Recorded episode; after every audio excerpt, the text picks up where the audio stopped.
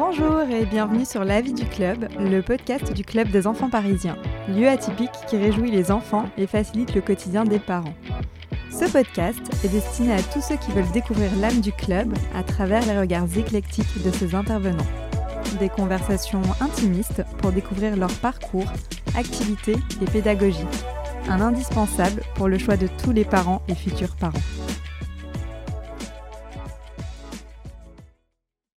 Bonjour à toutes et à tous ceux qui nous écoutent.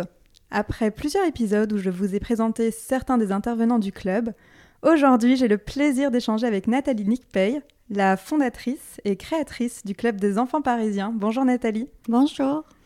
Tu as donc rêvé et fondé ce club et aujourd'hui j'aimerais revenir voilà, sur certains des, des points de ton parcours, sur ton chemin de vie, je trouve assez atypique et qui en intéressera plus d'un, je crois. Est-ce que tu peux peut-être commencer par te présenter brièvement aux auditeurs? J'ai 51 ans, j'ai deux filles qui ont presque 18 et 20 ans. Et depuis 10 ans, ma vie, c'est devenu le club. Pour ceux qui ne connaissent pas encore ce lieu et qui n'ont pas encore écouté les épisodes des intervenants avant toi, est-ce que tu peux leur expliquer ce qu'est le club des enfants parisiens finalement? Le club, c'est un endroit où euh, chaque famille peut emmener ses enfants, qui, qui en ait un, deux, trois ou plus, euh, pour faire très exactement les activités qu'ils ont envie de faire sans... Euh, devoir en privilégier un par rapport à un autre parce que aux mêmes horaires, euh, il faut être à trois endroits différents. Donc le but essentiel, c'était de, de permettre ça aux familles, parce que moi-même, euh, quand mes enfants étaient petites, j'en je, ai souffert de ce problème. Euh, et puis surtout, c'est le choix d'un lieu vraiment dédié aux enfants. On n'a pas fait de la place aux enfants dans un lieu créé pour des adultes. Euh, éventuellement, maintenant, on fait de la place aux adultes dans un lieu créé pour les enfants, mais c'est vraiment l'enfant au centre de, de la création de cet endroit. Le fait que ce soit euh, décoré euh, joliment sans, sans prendre les enfants pour des idiots, parce qu'ils sont très très sensibles à la beauté, à l'esthétique, à ce qu'ils utilisent. Euh, leur donner des vrais instruments, euh, du vrai matériel, euh, les traiter comme on traiterait un élève adulte et encore mieux, leur donner envie de revenir tout le temps. C'est voilà, c'est ça le club, avec des enseignants que je trouve exceptionnels, tous. Du coup, est-ce que tu peux un petit peu nous, expliquer comment, à quoi ressemble la structure pour des personnes qui ne sont jamais venues? C'est sur plusieurs étages, il y a beaucoup de salles de cours. Alors, le club, euh, là où nous sommes installés, dans le 17e, près du métro Wagram, c'est un, immeuble de, euh, de 7 niveaux en réalité, euh, avec 20 salles d'activité, où il y a des salles qui sont dédiées aux activités sportives, physiques ou danse, et des salles dédiées à la musique ou aux arts plastiques ou à la cuisine, la couture. Le but étant qu'un enfant euh, puisse euh, aller euh, d'une salle à l'autre et passer trois heures d'affilée s'il le veut le mercredi après-midi ou venir en soirée après l'école en, semaine et toujours trouver ce qui lui plaît tout en sachant que son petit frère ou sa grande sœur pourront également trouver ce qui leur plaît. On a des activités de quel âge à quel âge et ils sont à peu près combien par classe? Alors on a les, grandes disciplines en fait qui sont importantes pour les enfants euh, quand ils abordent les activités sont euh, tout ce qui est art plastique. Donc là, il y a du dessin, du street art, de la peinture, de la poterie. Il y a tout ce qui est famille de la musique où il y a du chant, du euh, piano, de la guitare et de la batterie. Et tout ce qui est famille sportive et de danse. En sport, on a de la boxe et des arts martiaux. Et ensuite, il y a la danse évidemment qui, qui occupe beaucoup, beaucoup d'élèves euh, avec de la danse classique, moderne, street jazz, euh, hip-hop, contemporaine. C'est hyper varié, quoi. C'est le rêve pour les enfants. Souvent, quand les parents viennent visiter pour la première fois le club, on, les entend dire euh, J'aurais adoré voir ce lieu quand j'étais enfant. Et je pense que c'est notre cas à tous. Tous ceux qui travaillons ici, on, on, pense la même chose en fait. C'est, c'est un lieu magique. Qu'est-ce que c'était avant? Est-ce que c'était déjà un, club d'activité ou pas du tout?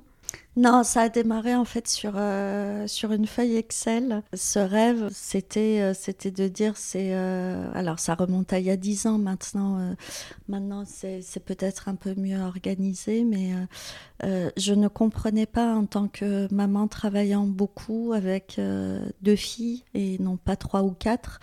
je ne comprenais pas la difficulté de trouver le bon endroit, la bonne activité pour deux enfants, avec la sécurité et en en étant sûr que les professeurs seraient exceptionnels. Donc le but, c'était euh, de créer au même endroit toutes ces grandes familles d'activités. Donc il a fallu euh, chercher euh, la place pour ça. Et évidemment, quand on a besoin d'environ 20 salles, il, faut, il faut un espace important. Et comme les espaces importants sont en général pas disponibles ou en tout cas euh, euh, pas prêts à devenir des établissements recevant du public, il a fallu euh, faire des énormes travaux de restructuration de l'immeuble. J'avais jamais travaillé dans l'immobilier avant, donc j'ai tout découvert. et voilà, après, après ça a déroulé tout seul. Ça. On a appris sur le tas en fait, on a tous appris sur le tas. Et donc initialement, cet endroit, c'était quoi avant? C'était vide. C'était vide. Depuis trois ans. Ok. Tu parlais du, début du club, donc c'est vraiment centré sur l'enfance, énormément d'activités pour enfants. Ça a démarré avec combien d'activités et comment s'est développé ce lieu? Puisque au départ c'était vraiment pour les enfants. Tu as mentionné le fait qu'on introduit maintenant des cours aussi pour adultes. Quel type d'activité il y a aujourd'hui concrètement? Euh, Comment le lieu s'est développé? Au début, c'était, euh, on venait d'arriver, on ne nous connaissait pas, ce genre de lieu n'existait pas. Euh, c'était un peu l'ovni euh, qui débarque dans le quartier avec avec une équipe sympa, mais bon, on n'était pas connus. Donc Adama ou Elvina ou tous les ou Marina, enfin les anciens enseignants se rappellent très bien avoir débuté ici en ayant parfois deux, trois élèves seulement par cours. Bon, maintenant, c'est quand même limité. Hein. Euh, on limite les groupes à, à 12 enfants pour tout ce qui est activité physique. Euh, normalement, et en période de Covid, c'est 9 euh, enfants maximum. On a démarré dans un énorme lieu avec beaucoup d'ambition et avec très peu d'enfants. Euh, ça s'est après ça s'est adapté d'année en année. On a ouvert les cours en fonction de ce qui plaisait, de, des enseignants, de leurs capacités, euh, voilà. Quel type de cours adultes il y a? Alors, les, les, les adultes, c'est une approche très drôle, puisque avant même qu'on ouvre, euh, quand les parents venaient voir, les parents du quartier qui disaient euh, on aurait adoré avoir cet endroit pour nous aussi, ils nous ont demandé très vite s'il y avait aussi des cours pour eux. Et en effet, il y a un lien qui se crée avec cet endroit entre les familles, euh, entre elles, qui apprennent à mieux se connaître ici, et entre les familles et le club entre les familles et les enseignants. Euh, c'est un rapport quand même très, euh, très important, très charnel, très humain qu'il y a entre, entre nous tous, parce que le sujet, c'est l'enfant. C'est ce qu'il y a de plus sacré. Et du coup, euh, les parents, quand ils craquent pour leur gosse qui vient faire ses, ses exercices de danse à la maison, ils ont envie de de faire la même chose et de fil en aiguille, il se rapproche des enseignants et en effet, on a ouvert au fur et à mesure des cours pour les adultes, mais c'est surtout des parents en fait, c'est pas des adultes qui viennent euh, de l'extérieur en général. Et on est resté dans un dans ce qu'on sait faire, c'est-à-dire là où on sait que nos enseignants sont exceptionnels. Et ce qu'on sait faire avec nos enseignants exceptionnels, ça reste le bien-être. Il y a de la boxe, du yoga, Yengar, que je trouve un yoga particulièrement complet, euh, de la danse classique euh, ou de la barre au sol. Euh. Maintenant, le lien étant de plus en plus important avec ces, ces familles, ces parents qu'on connaît, qu'on voit au quotidien, avec cette période difficile qu'on vient de passer, où on s'est concentré sur le bien-être des enfants, mais on se rend bien compte que les, parents sont derrière et qu'ils ils ont souffert aussi de, ces derniers mois, euh, on a décidé de lancer aussi euh, des massages bien-être pour les parents et on est très content en fait. C'est en fait ça se fait naturellement. C'est vraiment un lieu de vie finalement qui s'est développé avec les envies des, personnes qui, venaient sur place.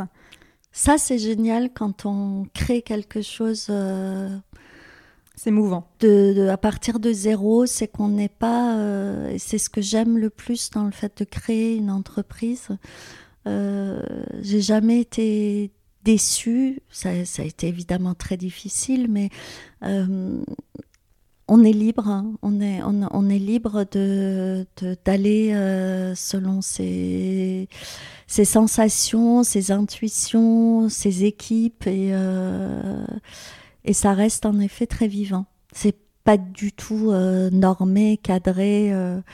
c'est la grande blague qu'on me fait aussi notamment toi, euh, quand tu me dis ça, c'est l'exception numéro 5621, euh, parce qu'en effet, c'est tout, tout à l'instinct, au feeling et au bon sens, et on comme on a tous euh, ces choses en, commun, ça fonctionne extrêmement bien et c'est très agréable. C'est vrai que la première fois que j'ai visité ce lieu, je me rappelle, on avait, ben, avait rendez-vous pour, pour mon entretien d'embauche et donc j'ai visité toutes les salles. Et je me suis dit, mais c'est magique parce que là où moi je m'imaginais un, lieu, en effet, d'activité pour enfants, j'ai retrouvé vraiment un, lieu pour la famille, dédié à la famille, mais pas que vers l'enfant. C'est-à-dire qu'il y a aussi un salon de thé qui en ce moment évidemment ne fonctionne pas, mais il y, a ce, il y avait ce salon de thé, il y a une salle où les adultes, euh, s'ils ont besoin, peuvent travailler parce qu'on leur, on leur donne un code Wi-Fi. Donc voilà, si leurs enfants font une activité, ils peuvent aussi travailler là. À l'époque, il y avait même un, salon de coiffure qu'il n'y a plus aujourd'hui, mais qui sait euh, de quoi demain sera fait. Aujourd'hui, voilà, la, salle de bien-être que tu y ajoutes. Récemment aussi, euh, des petits goûters comptés un samedi par mois pour les enfants de 3 à 5 ans. Donc, euh, ouais, pour moi, c'est véritablement un lieu de vie. Quoi. En tout cas, c'est comme ça que, que je le décrirais. Est-ce que tu l'as fondé toute seule, ce lieu, au démarrage? J'ai envie de revenir sur ce que tu as dit, mais je vais le faire à travers euh, ce que je vais dire là. Euh, je, je l'ai fondé seule parce que ça correspondait à quelque chose dont je rêvais.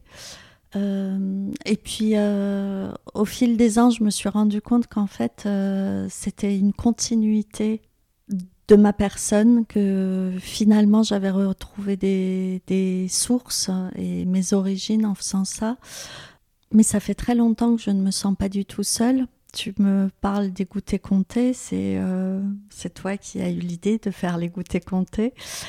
Et en fait, c'est ce que j'aime ici, c'est que euh, je peux, euh, contrairement à ma vie d'avant, où j'étais salariée, euh, je, je, peux pousser chaque personne à aller vers ce qui lui donne envie et lui plaît, ce qui fait que je pense que chaque personne qui travaille ici s'y sent bien par cette liberté-là.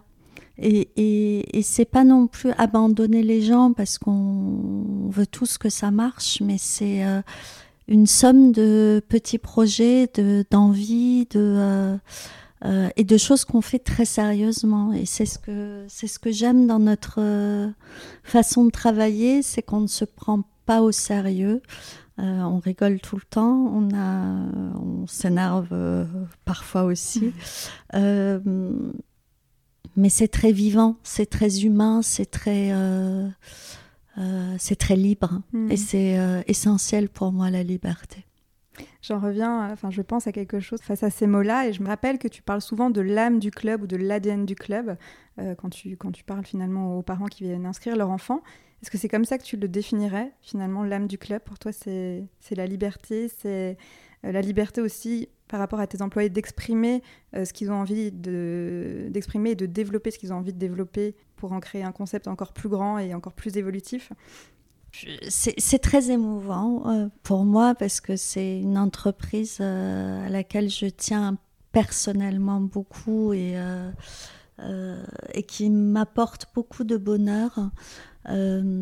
Mais ce qui est très émouvant pour moi, surtout au cours des derniers mois, je, le savais avant, mais là, les derniers mois ont été euh, particulièrement marquants. C'est. Euh, on n'a pas des employés ici, en fait, on n'a que des gens qui sont euh, engagés, passionnés, intelligents, mais je parle de la véritable intelligence, qui est l'intelligence humaine, que je respecte profondément. Et surtout, surtout tout le monde est, est, fort. C'est, il y a une force chez chacune des personnes qui rentrent dans ce club qui qui m'épate et et pour moi, l'ADN du club, c'est vraiment ça. C'est euh, de l'extérieur, euh, on peut s'imaginer que c'est euh, un truc d'activité pour enfants et, voilà. Mais en fait, on a apporté de la rigueur, du professionnalisme, de, de l'exigence, de une, énorme qualité. On bosse énormément tous et toutes, parce qu'on est, on est nombreuses euh, dans l'équipe administrative. On se soutient. C'est, euh, et je pense que ces derniers mois, j'aurais pas pu les vivre euh, si cette équipe n'était pas ce qu'elle était avant. On était préparé à ça. Mm. Et, et je trouve ça chouette parce que je trouve que c'est toujours dans la tempête ou dans l'adversité en fait qu'on se connaît mieux. Euh, soi-même et puis qu'on voit mieux comment sont les autres. Et euh, c'est toujours facile de bien s'entendre quand tout va bien, mais euh, continuer à être soudé, engagé et, et, avec ce cœur-là, c'est exceptionnel. Donc c'est une énorme fierté. Je te vois en effet assez émotive quand tu parles de tous les, membres de ce lieu. Justement, j'imagine tu dois avoir pas mal de, candidatures de la part de, des professeurs qui souhaitent venir ici. Qu'est-ce qui fait la différence selon toi et comment tu arrives à, évaluer si une personne va en effet correspondre à, notre univers, à ce lieu et sera euh, fait pour, euh, pour y rester? Je, tout d'abord, je peux me tromper, je me suis déjà trompée, mais on, corrige assez vite euh, en général. Ce que je regarde, c'est c'est la passion de la personne quand quelqu'un est passionné par ce qu'il fait, euh, il peut pas mentir. Ça, ça. Alors, euh, en tout cas, moi, je, je le vois. Euh, et, et, la passion, c'est ce qui fait qu'on est toujours bon. Quoi qu'on fasse, et moi j'ai eu euh, un métier très différent avant, et les personnes qui sont là ont eu des métiers différents aussi avant. Euh, je, je, je, pense que notre capacité à être bon dans ce qu'on fait, c'est ça vient de nous et pas euh, et pas du métier. C'est euh, quand, quand on est quand on a envie de bien faire, quand on est passionné, quoi qu'on fasse, ça marche plus ou moins facilement, mais il n'y a pas de raison que ça marche pas quand on y met de la passion. Donc euh, c'est ce que je vois ou que je ressens chez les enseignants. Alors au, début, en entretien, évidemment, tout le monde euh, euh, le montre pas et on a toujours un moment pour un entretien ou pour un nouveau recrutement, un moment d'incertitude et et là, je, je, fais confiance, en fait. C'est quelque chose d'indispensable, je pense, dans les relations humaines, c'est de commencer par faire confiance pour mettre l'autre euh, en confiance aussi. Euh, et puis, euh, puis si ça marche pas, on arrête. Qu'est-ce que tu faisais du coup avant d'avoir créé ce lieu? Alors, il euh, faut, faut, rappeler que j'ai 51 ans, donc euh, ça remonte à il y a 30 ans, les, les études. euh, et, et, je vais parler aussi de mon job d'avant, qui est un job d'il y, y a 20 ans. J'ai fait une école de commerce, une, une école de commerce parisienne que j'ai adorée. Bon, il a fallu passer les concours et j'ai adoré la prépa aussi par pour beaucoup de raisons. Euh, je sais que ça peut faire euh, bizarre aux, jeunes d'aujourd'hui d'entendre ça, mais euh, pour moi, la prépa, c'était c'était pas contre les autres. Hein. C'est un concours, mais c'est pas contre les autres, c'est contre nous-mêmes. c'est se dépasser, c'est ne pas lâcher, c'est apprendre. On a on a une capacité d'apprentissage qui est énorme et et j'ai adoré ces études-là. Après dire qu'en école de commerce, il y a 30 ans, on apprenait beaucoup de choses, euh, euh, beaucoup moins qu'en prépa en tout cas, mais on apprenait beaucoup euh, sur le, le, lien relationnel avec les autres, sur, sur le travail en équipe, sur la cohésion mais on sort d'école, on ne sait rien. Hmm. Enfin, en tout cas, à l'époque, on, ne savait rien. On avait juste montré qu'on était euh, capable, mais capable de quoi, on ne savait pas. et je suis sortie de là, j'avais été passionnée par, pendant un, de mes cours par un professeur de vente donc j'étais passionnée de vente et je voulais absolument rentrer euh, chez Rank Xerox en tant que vendeuse euh, parce que c'était la meilleure école de vente de l'époque. Et euh, j'avais tous mes copains qui faisaient de la banque d'affaires et du marketing dans les grandes dans de grandes marques et chez chez les grands noms et moi je voulais faire de la vente parce que je trouvais ça passionnant. Et donc, euh, en attendant d'avoir euh, ma place, parce qu'on m'avait proposé une place pour six mois après, je suis partie en stage en Espagne pour la Société Générale en salle de marché. Et, en fait, j'ai fait de la vente en salle de marché. J'y suis restée 17 euh, ans. Ah oui.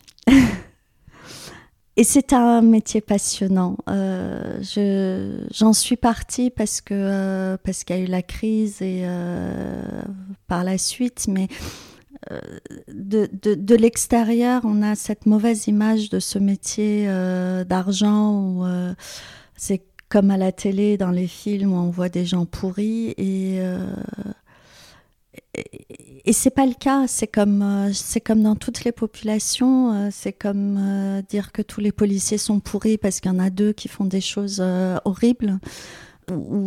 Enfin, j'aime pas la généralisation et j'ai souffert de cette généralisation au moment de la crise bancaire. J'ai souffert de la façon dont même les, euh, les managers géraient ça. Euh, et donc euh, à ce moment-là, je me suis dit, ça, ça ne m'amuse plus, ça ne m'intéresse plus, je ne veux pas continuer là-dedans. Mais c'était passionnant, c'était jeune, c'était de la vente, ce que j'aimais. C'est de la compréhension, c'est de l'agilité, c'est du stress permanent, du c'est pareil, c'est vivant, c'est un peu ce qu'on a ici. On pourrait tous être euh, en salle de marché et, euh, euh, voilà, c'était vivant, c'était juste j'ai fait mon temps et j'avais envie de faire autre chose. J'avais eu mes enfants, elles étaient petites, j'avais envie d'en profiter. Je me suis dit, bah, je, vais, je vais faire ça puisque ça n'existe pas et que j'en ai besoin, je vais le faire. C'était finalement une décision assez brusque. Tu as eu tes enfants, tu trouvais pas de structure où il y avait euh, toutes les activités que tu voulais pour elles, et toi tu t'es dit ok, je fonce, je lance mon truc. Alors c'était pas brusque brusque, mais oui, ça s'est fait dans, entre le moment où j'y ai pensé et le moment où j'ai euh, lancé la euh, la boîte, ça s'est fait en un an et demi, oui. J'imagine qu'au début, tu as quand même dû avoir pas mal de, doutes, même de, de questionnements sur comment est-ce qu'on est-ce qu'on lance sa boîte? Je ne sais pas si tu as été aidé par quelqu'un, si tu avais déjà vu quelqu'un euh, passer le cap de euh, je me lance toute seule dans un projet? Étonnamment, j'ai eu aucun doute. J'aurais dû en avoir euh, a, posteriori, mais j'ai eu aucun doute. Je, pense que ça me vient aussi de, de ma façon d'avoir été élevée. Enfin, c'est plutôt de l'éducation que j'ai reçue. Euh, tu peux parler de tes origines d'ailleurs, parce que tu as, tu as parlé de tes origines euh, brièvement, mais on ne sait pas d'où tu viens. Euh, je suis une vraie orientale à 100% iranienne, née en France, mais, mais élevée dans la culture iranienne pendant 11 ans en Iran et même pas pendant 10 ans en Iran et ensuite élevée dans la culture iranienne mais en France, donc très très mixée et dans cette culture-là, euh, on n'abandonne pas, on n'a pas peur. enfin, je, pense que j'ai toujours été, j'ai toujours entendu mes parents, euh, et qui pourtant ont des caractères très différents, je les ai toujours entendus. Euh, soit dire bah, la vie c'est ça et on fait avec ce qu'on a, et elle est belle pour ça. Soit euh, ça c'est plutôt ma mère mm. et mon père euh, dire euh, faut jamais douter. De toute façon, quand on travaille, on y arrive. Et, et en fait, ça rend la vie très très simple. C'est ça, en fait, c'est on fait avec les, les armes qu'on possède et au mieux on tente et au pire c'est pas grave, on se relèvera quoi. Un Ce qu'on apprend n'est jamais perdu. C'est euh, mes filles quand elles étaient petites, euh, quand elle rageait d'avoir euh, appris telle, telle leçon et que l'interro c'était sur telle autre leçon, je leur disais toujours, mais euh, ce que tu as appris, c'est pour toi, tu l'as appris, c'est, c'est pas perdu, il faut, faut pas raisonner comme ça. Donc, il euh, y a, ouais, n'y a pas la peur de l'échec, il y a la peur, à la rigueur, ce serait la peur de l'abandon. Mais l'échec, non, j'en ai eu, enfin tout le monde en a. Pourquoi tu as choisi le 17e arrondissement pour, euh, pour ce lieu? Est-ce que tu avais fait des, des, études de marché? Est-ce que tu avais euh, euh, parlé à beaucoup de personnes pour te dire, OK, c'est une bonne idée de le, de le créer là? Et est-ce que tu as dû trouver des investisseurs? J'imagine que oui. Alors déjà, il fallait un lieu euh, assez grand, comme on a vu, pour qu'il y ait assez de salles pour euh, toute la fratrie en même temps. Euh, il fallait que ce lieu, s'il n'était pas aux normes d'un établissement recevant du public, puisse le devenir avec des travaux. Donc j'ai quand même visité pas mal d'immeubles dans beaucoup de quartiers différents en réalité. Euh, il se trouve que euh, c'est celui-là euh, avec lequel ça a marché. Pour moi, l'immeuble, c'était un détail, entre guillemets. C'est, c'était l'étape à franchir pour la boîte, mais c'était pas la boîte. et les investisseurs, après, oui, en effet, vu les capitaux qu'on a, qu'on a engagés dans, dans dans l'immeuble notamment, les, euh, les investisseurs, c'était euh, euh, c'était tous des gens plus ou moins proches, enfin proches, qui connaissaient, des gens qui connaissaient, enfin, et c'était des gens qui avaient quasi pour tous une fibre pour l'éducation, c'est-à-dire que le projet leur plaisait, le projet d'éducation mmh. leur plaisait. Et comment on trouve des investisseurs? C'est-à-dire, est-ce que toi, ton métier avant, du coup, dans la banque, t'a permis de trouver des personnes qui voulaient bien euh, t'aider à financer ce projet ou t'as cherché ailleurs? Alors, le, premier investisseur, ça a été moi-même. Donc, euh, c'est, euh, ça aide pour aller en convaincre d'autres, mais c'était des gens que je connaissais en effet par mon milieu d'avant, qui, qui me connaissaient, qui m'avaient vu travailler, qui faisaient confiance. Voilà. Très bien. À quoi ressemble une journée type pour toi? Alors déjà, je ne sais pas si tu peux avoir une journée type vu la, la vie et voilà, à mille à l'heure que tu vis. Il n'y a, y a, pas de journée type ici. tu, tu, tu, le sais, il n'y a absolument pas de journée type et, c'est ça qui est bon. Euh, ça qui te plaît aussi? Oui, oui, parce que c'est vivant. C'est euh, alors il faut en fait dans l'ADN du club, il faut accepter les surprises, il faut accepter que ce soit pas tel qu'on pensait que ça allait être. Euh, euh, et, prendre ça comme un jeu parce que finalement euh, finalement tout ça c'est un jeu et comment on va faire pour euh, jouer avec ces données là mais il n'y a pas de journée type. D'abord dans la semaine on a des journées très très variées. Entre un mercredi et un lundi il y a aucun rapport. Je pourrais même pas dire que j'ai des semaines types. Je bosse tout le temps non-stop. Euh, que ce soit euh, au club ou de chez moi, euh, le soir, le week-end, le matin, je n'ai pas de journée type. C'est des périodes. Il y a des périodes où on prépare un spectacle, il y a des périodes où on, prépare la rentrée, il y a des périodes où on prépare les, les stages. On t'a déjà dit que tu étais une acharnée du travail?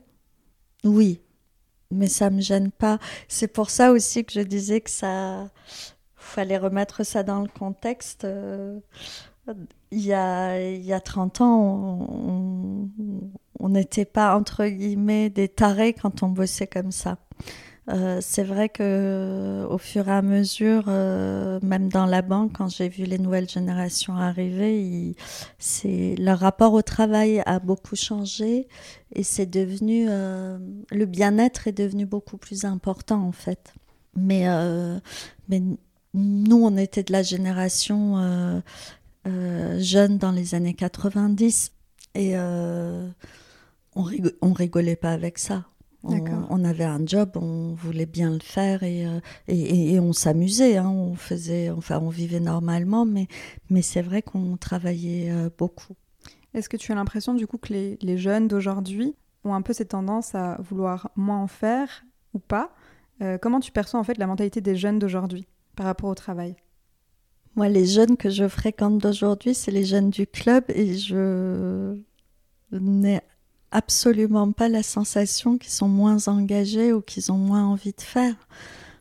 Je, pense que quand il y a un sens à ce qu'on fait, quand on aime ce qu'on fait, quand on est passionné, encore une fois, euh, et surtout quand on se sent respecté dans son travail, euh, il n'y a pas de raison de ne pas se donner à fond et, et, donc non, je ne rencontre pas de jeunes euh, d'aujourd'hui qui, entre guillemets, s'en fichent. J'en connais pas et j'ai pas envie d'en connaître. je trouverais ça triste. Finalement, la clé, c'est vraiment de trouver ce qui nous convient pour que, même si en effet on travaille énormément, ça nous plaise et du coup que ça ait moins cette euh, connotation négative du travail qui est considéré plus comme une tâche alors que ça peut être un plaisir aussi. Le travail, pour moi, c'est une source de fierté.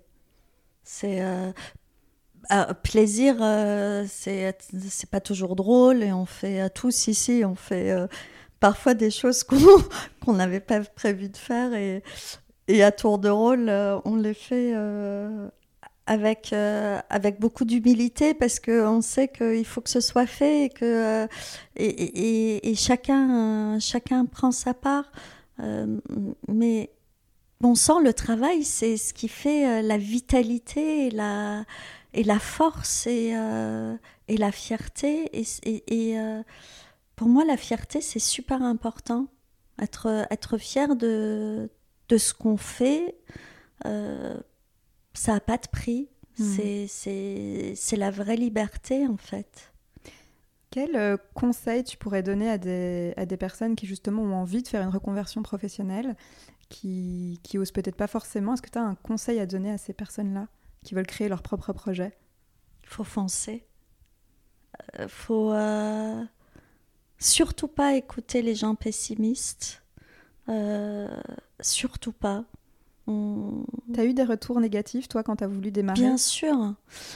mais, mais, et, des gens que, qu'on aime beaucoup, hein, c'est pas par méchanceté ou par euh, ou par envie, loin de là. C'est juste qu'il y a des gens qui euh, ont cette flamme-là, euh, d'autres qui ne l'ont pas, et ça, il n'y a, a, aucun jugement de valeur entre les deux. Chacun est, est, est heureux avec sa façon de vivre, mais on ne peut pas si on a cette flamme-là, il faut foncer, il faut, faut juste pas s'arrêter, faut. Euh, et je dis pas qu'on réussit.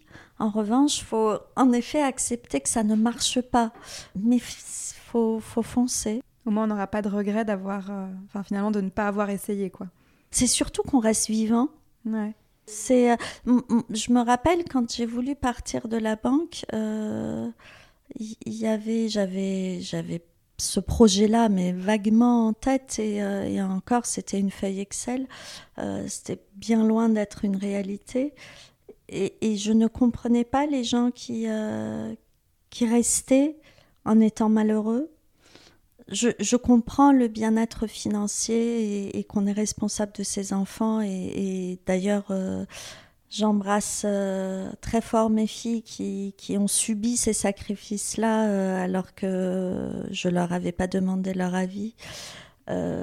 donc c'est vrai que le confort matériel est important, mais, euh, mais la vie, c'est de la vivre. C'est pas d'être euh, prisonnier de, euh, ni des idées des autres, ni de, des, des contraintes. C'est tout ce qu'on peut faire, faut le faire. Après, on peut pas tout faire, en effet, mais tout ce qu'on peut faire, faut le faire. Justement, comment ton changement de carrière il a été perçu déjà par ton cercle proche euh, famille initialement, tes amis ensuite? Je pense que tout le monde, euh, mais y compris moi probablement, euh, moi je savais que c'était quand même une montagne à, franchir, mais quand même pas l'Everest, et, ça s'est avéré être quand même très compliqué. Mais je pense que quand on dit je veux lancer une boîte, les gens voient surtout le côté dingue, de bling, de waouh, euh, et ne se rendent pas compte qu'en fait c'est euh, c'est un parcours semé d'embûches, de, de, de, complications, de contraintes, de sacrifices, de, euh, doutes, euh, en effet, de fatigue extrême. De mes proches, je pense que, puisque je vis avec mes filles, ce sont les seules qui ont vraiment été affectées euh, par ce choix-là. Parce qu'elles ont bien vu que toute mon énergie était tournée vers, vers le club. Maintenant, elles sont grandes et, j'espère qu'elles vont un jour en garder une fierté, mais, mais bon, elles, elles, étaient petites et donc elles s'imaginaient, ah, maman lance une boîte et waouh, c'est trop classe. Et en fait, en fait, non, on, ne lance pas une boîte parce que c'est trop classe. On, lance une boîte parce que euh, on a une envie profonde et, on, accepte les embûches, euh, etc. Comme les bons moments. Justement, la, date de création du club, c'était quand et quel âge ont tes filles aujourd'hui? Quel âge avaient-elles quand tu as démarré ce projet? J'ai déposé les statuts en 2011, donc euh, elles avaient 7 ans et demi et 10 ans. Donc il y a 10 ans, quoi. ouais. En dehors de ton cercle proche, euh, puisque là on parlait de ta famille, ça a été quoi le regard des gens euh, qui ne te connaissent pas quand tu disais euh, ce que tu faisais? Tu sais, généralement quand on ne connaît pas les personnes, c'est ah, comment tu t'appelles, qu'est-ce que tu fais dans la vie quand j'étais dans le milieu de la banque, je, j'avais l'occasion de, en effet, de rencontrer des nouvelles personnes et c'était neutre. Et, euh, et, depuis que j'ai lancé euh, la boîte, en fait, ma, ma vie c'est devenu euh, les gens du club et et ma famille. Et je vois beaucoup moins mes amis. J'en ai gardé qui sont très très proches. Leur regard est bienveillant. J'imagine, je sais pas, tu me diras si je me trompe, qu'il doit quand même avoir certains a priori sur voilà, tu es, une femme qui a créé une entreprise pour enfants. Tu sais, un peu ces, personnes qui vont se dire, bon, c'est gentil son projet. Voilà, une femme qui fait, qui fait des activités pour enfants. C'est mignon. Est-ce que c'est est -ce c'est le cas Et ah, qu'est-ce que tu as envie de répondre à ces gens-là? Je, je, je l'ai énormément vécu déjà quand, euh, euh, quand on veut lancer, qu'on va voir des investisseurs. Euh, ou quand on va voir des banques, ou enfin n'importe qui. C'est on dit c'est un club d'activité pour enfants et, et on s'imagine un petit truc sympa, mignon de un quartier. Projet. Or non, pour moi c'était c'était vraiment faire du professionnel et les enfants méritent qu'on fasse quelque chose de professionnel et les familles bien sûr le méritent aussi il y a ce sentiment de d'agacement, euh, voire parfois de d'énervement quand euh, quand on parle avec des investisseurs. Et, Dieu merci, ça fait quelque temps que euh, je ne leur parle plus, enfin des nouveaux investisseurs. les anciens ont toujours été là et, et merci. Dans le monde d'aujourd'hui, euh, quand on va voir un investisseur, d'abord il y a beaucoup d'hommes dans ces métiers-là encore, euh, pas beaucoup de femmes, en tout cas au niveau euh, des décisionnaires.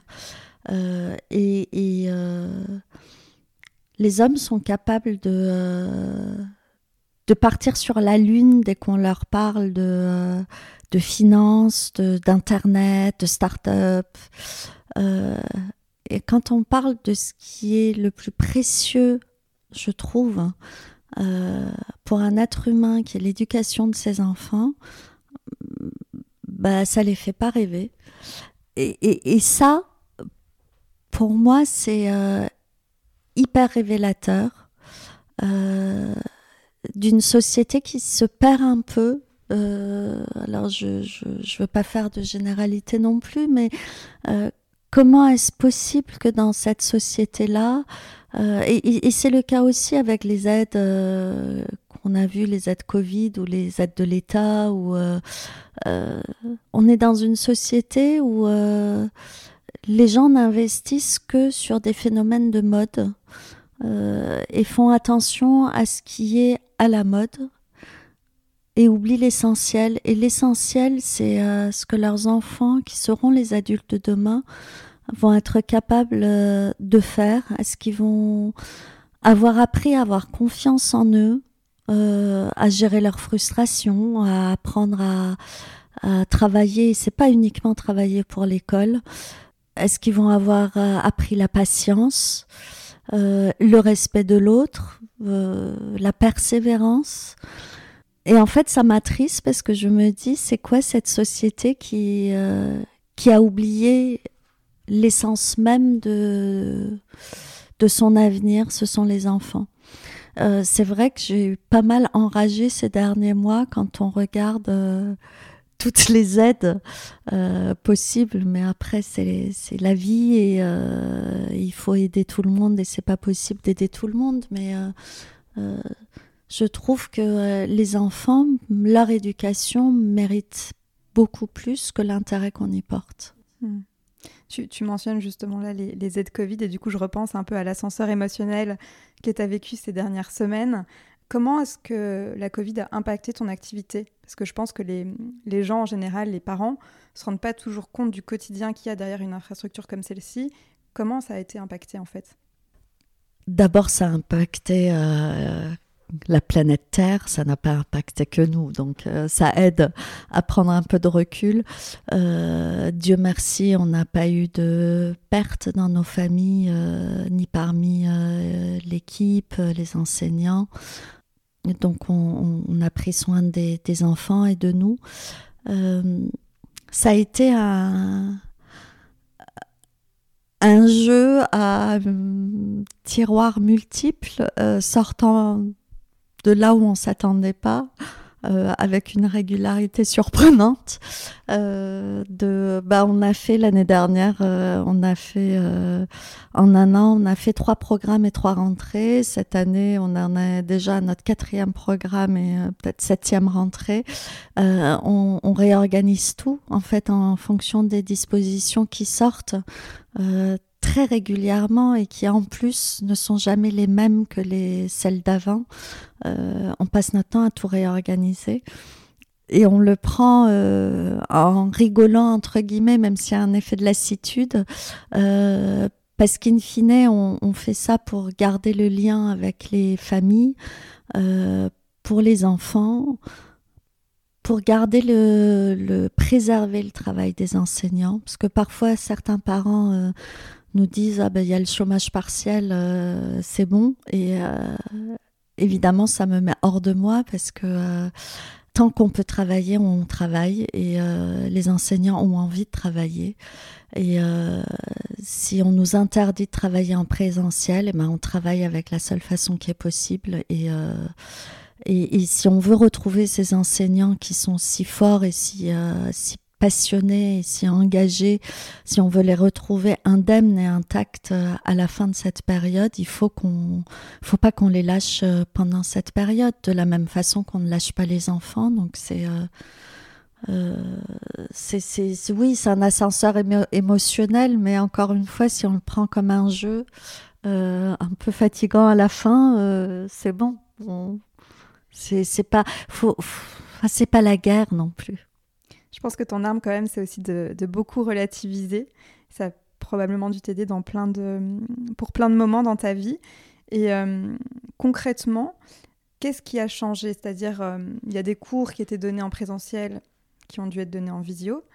Euh, est-ce que tu as vu un changement aussi dans, dans la perception des cours vis-à-vis -vis des parents, dans ton équipe? Est-ce que ton équipe était fatiguée? Puisque donner des cours derrière un écran, c'est quand même pas la même chose que donner des cours en présentiel. Parce que c'est vrai que les parents eux, ben, ça les impacte en tant que parents. C'est ah zut, je ne peux plus forcément amener mon enfant à telle activité. Ça va être soit vous me proposez peut-être autre chose, je ne sais pas si c'est possible, ou vous me remboursez. À quoi tu as dû faire face en fait? Je, vais rappeler comment ça s'est passé en mars l'année dernière, où en, l'espace de euh, trois jours, on a compris qu'on allait euh, en effet être fermé, euh, et où en trois jours, on a dû, et encore une fois, on a une équipe géniale, on a dû dire aux enseignants, euh, et je parle pas juste de dessin ou de piano, même des enseignants de danse ou de sport, on a dû leur dire, ben maintenant pour travailler, il va falloir le faire derrière un écran. Euh, ce sont pas tous des gens qui sont à l'aise avec un ordinateur, encore moins avec euh, les logiciels.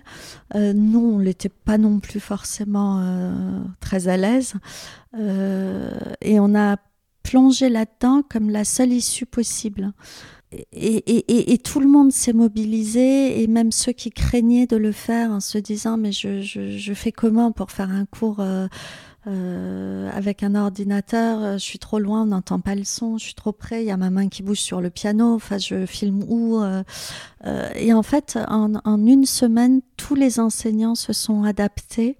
après, il y a eu énormément de euh, de coups de fil euh, avec l'équipe pour, euh, pour se former les uns les autres, pour s'aider, pour, pour le faire, quoi qu'il arrive, parce que c'était la seule façon de le faire à l'époque. On est sorti de cette période avec une énorme fierté, parce qu'on a gardé le lien avec quasi tous les enfants. Et, et, la première fois qu'ils sont revenus et qu'on les a vus en vrai, j'en ai encore la chair de poule, c'était waouh, on l'a fait. Et, euh, on était tous épuisés. C'est, euh, c'était, euh, faut, pas oublier qu'en plus d'être des prestataires de, de services, on est des êtres humains et on a tous été affectés aussi par cette crainte pour nos familles. on était tous épuisés, mais comme tout le monde. Donc euh, épuisé mais fier et, euh, et puis on avait fait euh, notre part du job, on, on, on était content. Le deuxième confinement a été plus compliqué parce que là il y avait en effet pas la nouveauté, les, les enseignants en, en, à peine un quart de seconde, un claquement de doigts s'y sont remis parce qu'ils avaient l'habitude et l'expérience. Mais on est dans des métiers de, de chaleur humaine et de contact on ne peut pas tout faire passer par écran.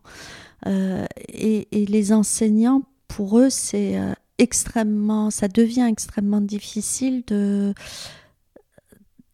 Ils ont besoin de, d'être proches des enfants. Ils se nourrissent des enfants. Souvent, ils le disent eux-mêmes. Ça, leur donne de l'énergie et, euh, un écran, ça donne pas cette énergie-là, quoi qu'on arrive à faire avec. Et, nous, euh, c'est pareil quand on fait euh, quand on fait des cours en visio et qu'on est euh, l'équipe dans un immeuble vide où il y a que que quelques enseignants et, et, nous qui gérons juste les accès et les demandes, c'est c'est glauque, faut le dire. donc oui, c'est compliqué en effet. cela dit, je pense que beaucoup, beaucoup de parents le, le comprennent. Euh, ça a été une période d'adversité avec eux, en compagnie d'eux. Euh, et, et, ça nous a rendus beaucoup plus proches aussi avec eux. Mm. Je repense à une, une phrase que tu m'as citée un jour, euh, qui ressemble à peu près à euh, Il pensait pas que c'était impossible, alors il l'a fait. Je sais que tu aimes beaucoup cette phrase. Ça, je ne sais plus qui c'est, j'ai honte de ne pas savoir parce que c'est très connu, mais oui, c'est euh, il, c'est parce qu'ils ne savaient pas que c'était impossible qu'ils l'ont fait, oui. Et, c'est ce que je trouve euh, beau dans la vie, en fait. Dis-moi, c'est quoi les, les moments les plus sympas finalement et les moments les plus durs quand on monte une boîte comme celle-ci? Les moments les plus durs, c'est euh, c'est juste la fatigue. C'est euh, euh, le reste, c'est normal, c'est la vie courante d'une entreprise avec avec ses familles, ses enfants. certains parents stressés, oui, c'est la vie courante d'une boîte, ça. je trouve que le plus dur, c'est c'est la fatigue. Ou, d'ailleurs, on essaye de gérer notre fatigue mutuellement chacun et on fait attention à, lever un peu le pied. Euh, euh, tu rigoles, mais en effet, je force parfois certaines personnes à partir. Euh, mais ça, c'est les moments les plus durs. Les moments les plus heureux, il y en a, mais tout le temps. Euh, évidemment, j'ai été marquée par euh, les premières notes de musique que j'ai entendues dans l'immeuble, par les premiers enfants qui sont arrivés dans l'immeuble, par les premiers spectacles où j'avais la chair de poule en permanence, bien sûr, hein, c'est comme c'est comme la naissance de son premier enfant, c'est c'est un truc dingue, c'est inouï, c'est beau, c'est c'est vivant. Des moments de joie, on en a tout le temps. Entre les blagues des enfants, les, les, situations insolites qu'on vit, les, euh, les bourdes de certains parents. C'est euh, c'est chouette. C'est tout le temps, ça en continue. Tu mentionnais tes, tes parents tout à l'heure. Tu penses que ta ténacité et ta force leur vient d'eux? D'où te vient cette force? D'abord, je sais pas si je suis forte. je, tenace, oui, on me l'a souvent dit. Forte, euh, pas spéciale. Non.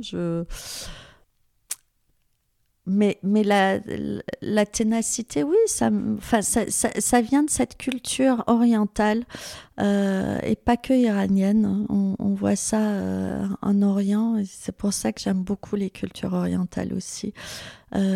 L'enfant est roi Vraiment, c'est-à-dire qu'on l'élève dans le rêve. Euh, on ne veut pas qu'il voit les difficultés de la vie. On ne veut pas qu'il euh, qu'il soit responsable trop tôt. Euh, et, j'ai excellé à ça avec mes filles parce que ma grande va encore m'en vouloir, mais jusqu'à ses 7 ans et demi, j'ai réussi à lui faire croire à la fée des dents de lait.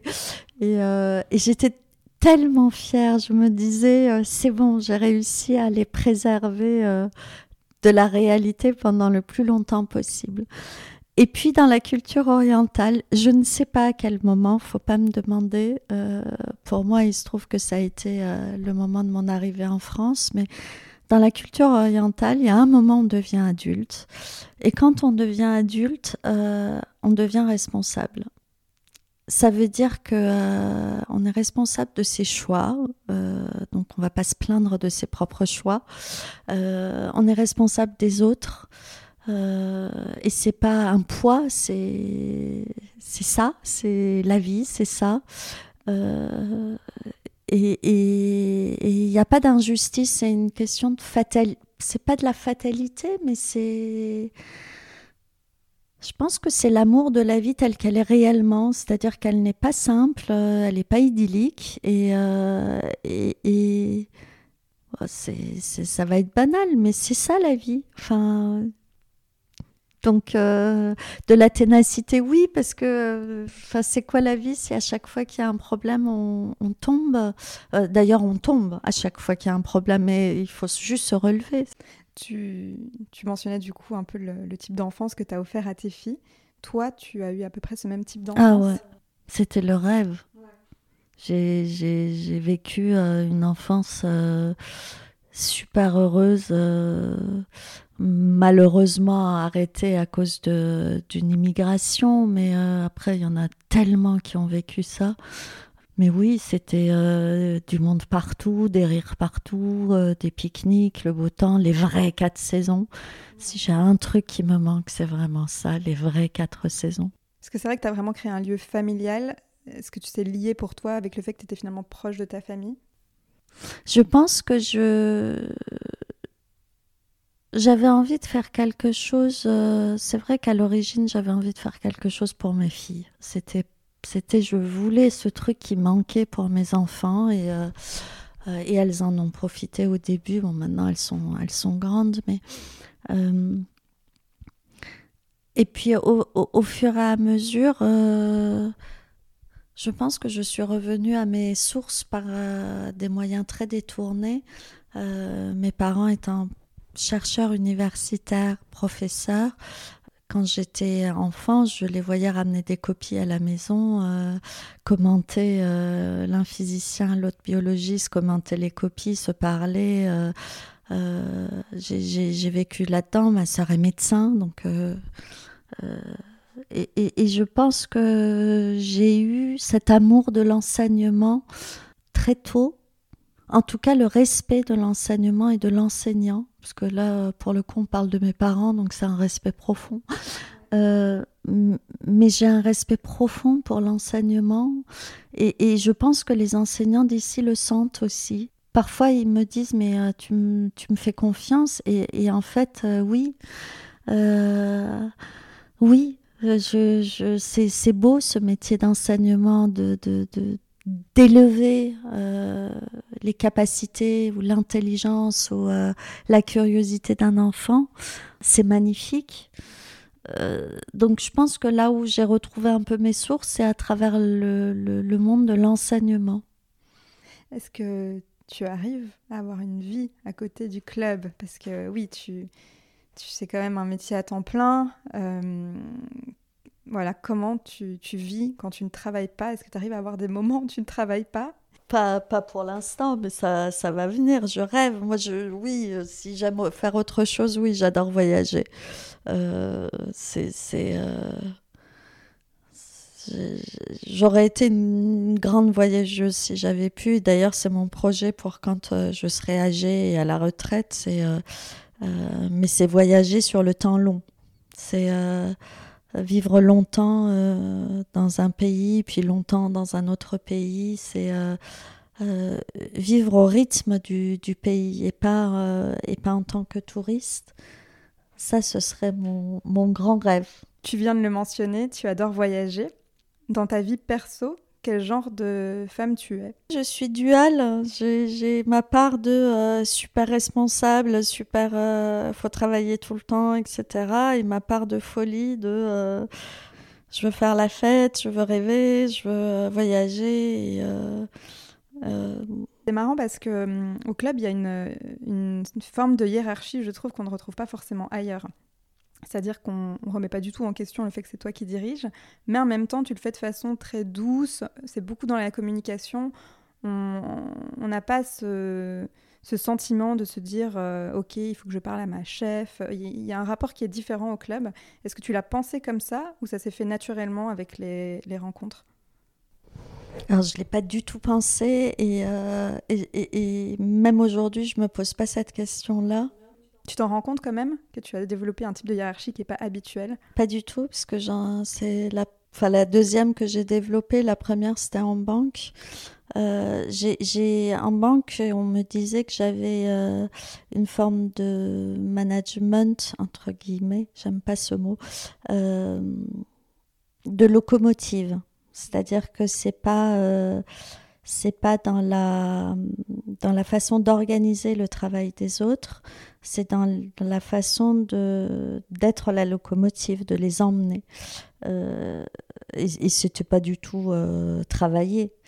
Euh, et je pense que la façon dont tout le monde gère le club ici, c'est la même façon. C'est ce qui est essentiel pour moi. Au début, j'ai beaucoup travaillé là-dessus, euh, c'est d'instituer de la confiance et du respect entre les gens. Et maintenant, elle est, elle est, c'est, totalement fluide et c'est, euh, c'est hyper naturel. Mais au début, quand les gens ne se connaissaient pas, euh, ça freinait beaucoup de choses. Et je trouve que ce mot confiance est une clé à tellement de choses.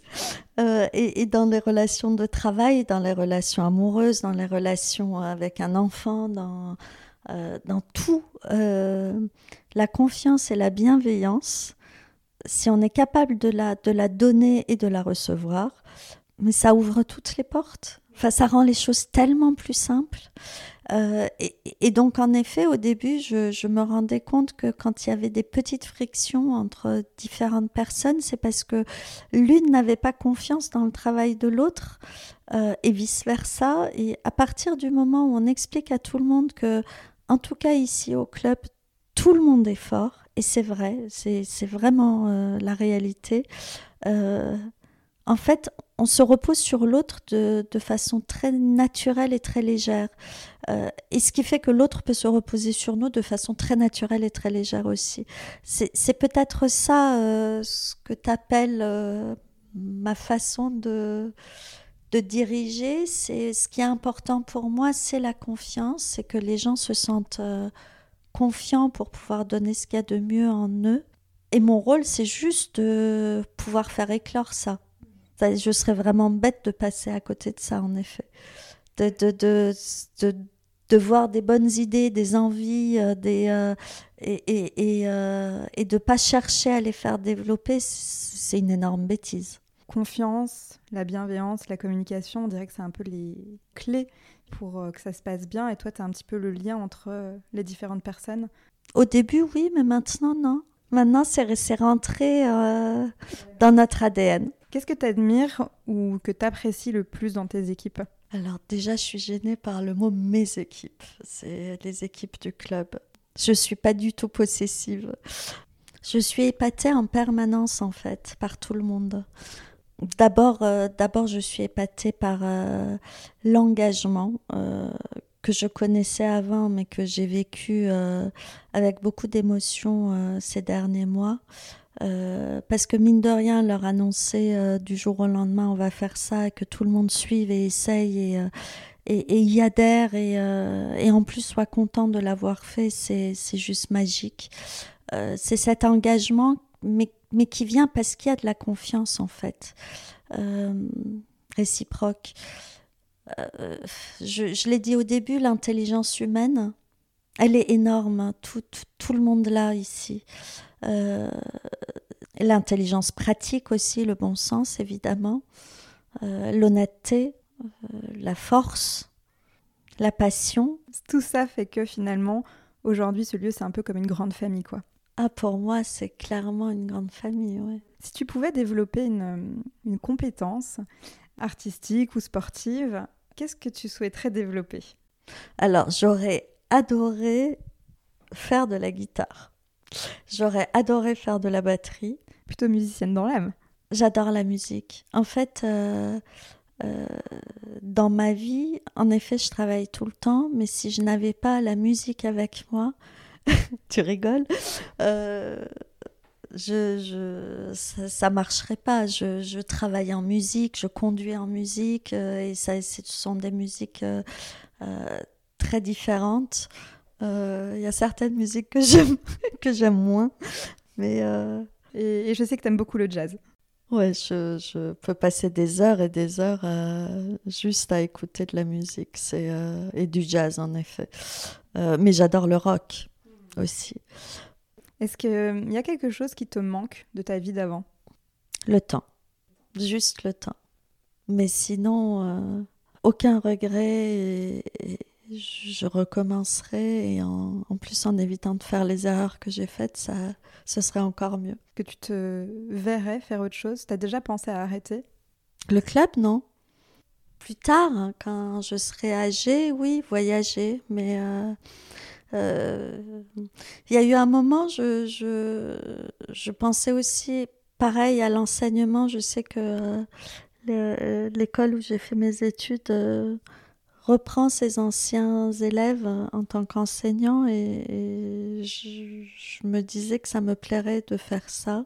Mais, mais je trouve que l'enseignement qu'on fait ici, alors c'est pas moi évidemment, mais l'enseignement qu'on fait ici a plus de valeur dans notre société actuelle que l'enseignement académique. Et, pourtant, je, respecte euh, l'enseignement académique, mais, mais je trouve que les, euh, les enfants ont un tel risque de s'éloigner de, de, choses fondamentales. Euh, savoir s'asseoir, dessiner, écouter de la musique. c'est, pour moi, c'est urgent. J'imagine que tu as dû voir l'évolution de certains enfants, puisqu'il y en a qui s'inscrivent ici alors, euh, je sais pas, trois ans, et, tu les vois grandir aussi? C'est trop mignon. C'est, en effet, c'est trop mignon. Et, euh, euh, avait dit dans son interview là sur le podcast un truc qui est très juste. C'est on est dans cet espace tampon où on n'est ni la famille ni ni l'école. néanmoins, on est des complices et des adultes en qui les enfants ont confiance et, euh, et en fait euh, c'est un lieu euh, essentiel pour eux selon moi c'est c'est essentiel parce que c'est là où ils arrivent à parler librement sans, sans jugement sans sans crainte et, euh, et, ils ont des liens de complicité super importants avec soit avec leurs profs, soit avec nous à l'accueil. Quelles sont tes ambitions futures avec le club, si tu en as? Par exemple, tu comptes le développer ailleurs, que ce soit à Paris ou même à l'étranger.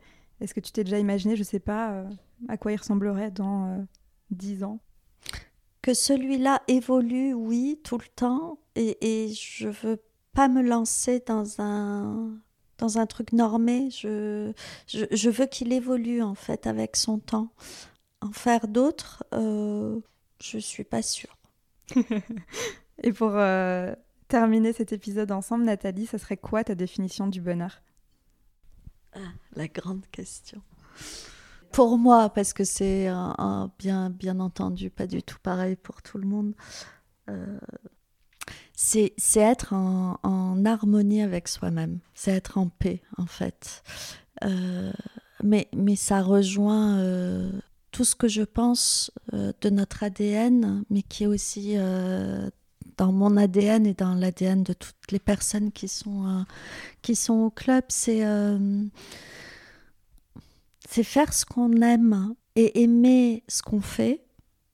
Euh, euh, c'est être responsable, être courageux, c'est euh, persévérer, avoir du sens dans sa vie, dans ses relations, choisir les relations qu'on veut et, et, les cultiver. Ça fait des êtres profonds et je, pour moi, c'est ça être heureux. C'est aimer, euh, aimer euh, euh, les gens avec qui on est, aimer ce qu'on fait, être fier. Je dis pas qu'on l'est tout le temps et de toute façon c'est totalement passager cette notion de bonheur. Enfin c'est passager, c'est épisodique on va dire. Il y a des moments où on n'est pas heureux, on est fatigué, on en a ras le bol de tout. Bah oui, ça fait partie de la vie. Et, puis j'ai encore une petite dernière question, ce qui n'est pas vraiment une question, mais euh, vu que ce lieu finalement a été créé un petit peu grâce à tes filles, est-ce que tu voudrais leur, euh, leur dire quelque chose euh, pour terminer cet épisode? J'ai envie de leur dire un grand merci. Eh ben, merci à toi Nathalie d'avoir pris ce temps de l'échange parce que je sais que tu as une vie bien occupée et sache que je trouve que tu es quelqu'un de très inspirante. Et euh, pas que pour moi, aussi pour euh, nombreuses personnes de l'équipe. Donc euh, de la part de nous tous, un grand, grand merci. Avant de nous quitter, si cet épisode vous a plu, en plus de le partager, aidez-nous à le rendre visible en nous laissant 5 étoiles et un commentaire. Cela nous encourage énormément et nous pousse à véhiculer les valeurs du club.